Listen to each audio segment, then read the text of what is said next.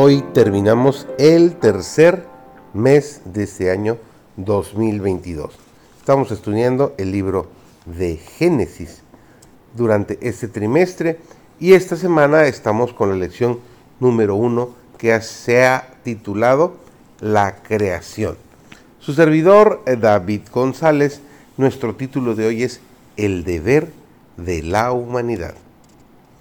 Los propósitos del Señor no son los propósitos de los hombres. Dios no quería que estos viviesen en la ociosidad.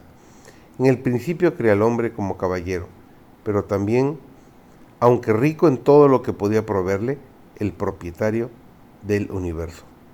Adán no había de quedar ocioso. Apenas fue creado, se le dio su trabajo. Había de hallar empleo y felicidad en cultivar las cosas que Dios había creado. Y en respuesta a su trabajo, sus necesidades iban a ser abundantemente suplidas con los frutos del jardín del Edén. Mientras nuestros primeros padres obedecieron a Dios, su trabajo en el huerto fue todo un placer y la tierra les daba de su abundancia para sus necesidades. Dios proporcionó ocupación a Adán y Eva.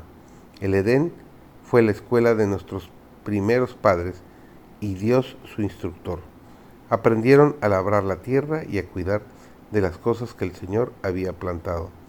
No consideraban el trabajo como cosa degradante, sino como una gran bendición. El trabajo era un placer para ellos. La caída de Adán cambió el orden de las cosas. La tierra fue maldita. Empero el mandato de que el hombre se ganara el pan con el sudor de su frente no fue dado como una maldición por medio de la fe y la esperanza, el trabajo tenía que ser una bendición para los descendientes de Adán y Eva. Dios celebró la primera boda, de manera que la institución del matrimonio tiene como su autor al creador del universo. Honroso sea en todos el matrimonio.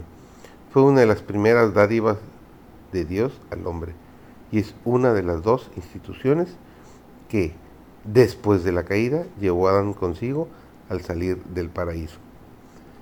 Cuando se reconocen y obedecen los principios divinos en esta materia, el matrimonio es una bendición. Salvaguarda la felicidad y la pureza de la raza. Satisface las necesidades sociales del hombre y eleva su naturaleza física, intelectual y moral.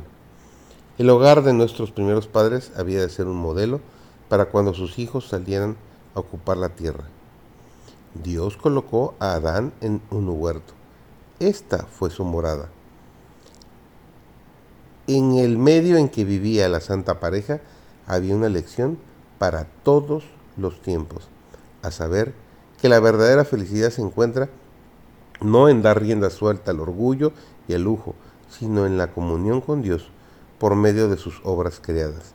Si los hombres pusiesen menos atención en lo superficial y cultivasen más la sencillez, comprenderían con mucha mayor plenitud cada uno de los designios que Dios tuvo cuando nos crió al principio en el Edén.